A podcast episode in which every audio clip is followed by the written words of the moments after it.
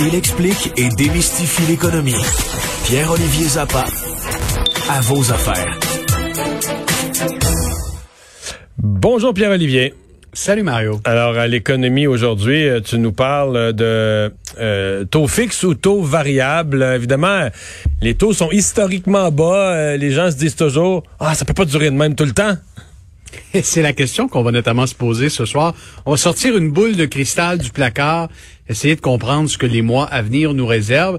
Euh, en tout cas, il y a une chose qui est certaine, c'est qu'au cours des derniers jours, l'écart entre un taux fixe et le taux variable s'est euh, euh accru. Pendant un certain moment, euh, surtout au plus fort de, de la crise qu'on a connue, on pouvait avoir un, un taux fixe à 1,6 puis un taux variable à 1,5, 1,4. Donc, il y avait un, un très petit écart, ce qui a poussé beaucoup de monde à opter pour un taux fixe. Exemple, on, on barre ça 5 ans.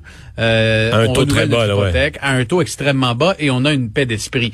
Parce que lorsqu'on contracte un taux fixe, on est certain qu'on va payer tant par mois puis que ça changera pas pendant 5 ans.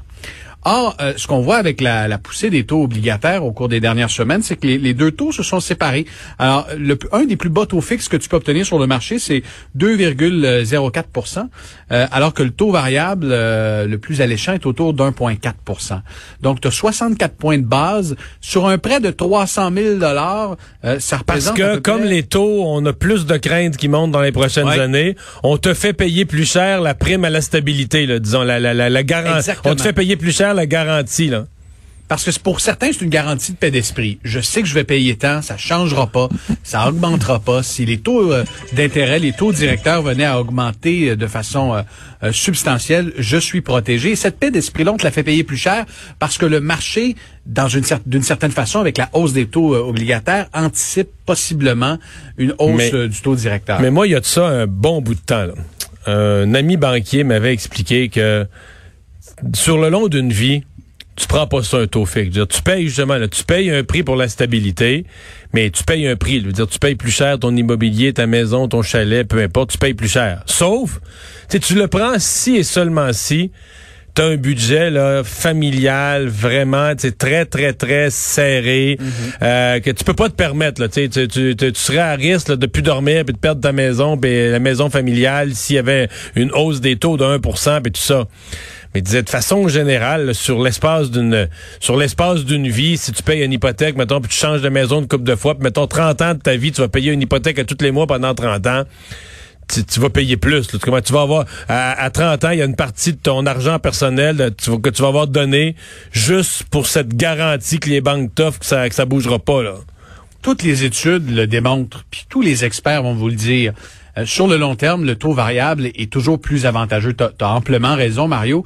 Euh, surtout que lorsqu'on regarde la configuration actuelle du marché, euh, exemple, tu veux emprunter 300 000 dollars, tu veux contracter une hypothèque, ben si tu y vas à taux fixe, tu vas payer quand même 160 dollars de plus qu'à taux variable.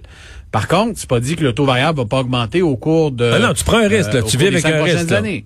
Donc, tu vis avec le risque. Et pourtant, tu sais, moi, je regardais les chiffres, j'étais curieux.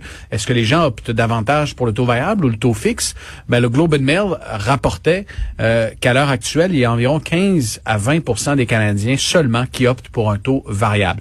Est-ce que ça va changer avec euh, la hausse euh, du, taux fixe? Peut-être. Mais, de façon générale, mon souvenir, c'est que les chiffres là-dessus, au Québec, c'est encore plus fort, le taux fixe. le Québécois aime cette... cette, cette la paix d'esprit au Québec vaut très, très, très, très cher. L'idée de dire, bon, garde, là, je, je, gèle ça comme ça, puis on va avoir la paix, puis tu sais... Euh, et les études démontrent, Mario, ça c'est une autre donnée intéressante, que les taux variables sont beaucoup plus populaires sur les gens qui vont soit renouveler leur hypothèque ou qui n'en sont pas à leur première hypothèque dans leur euh, euh, dans, leur vie. Donc, quelqu'un pour pour les premières hypothèques surtout, le taux fixe est extrêmement populaire. Mais quand on arrive pour renouveler puis qu'on a une expérience puis qu'on se dit, hey, pendant autant d'années, j'ai pendant les cinq dernières années, j'ai payé un pour de plus pour rien tout le temps. J'ai été pas mal généreux avec mon banquier, alors je change d'idée.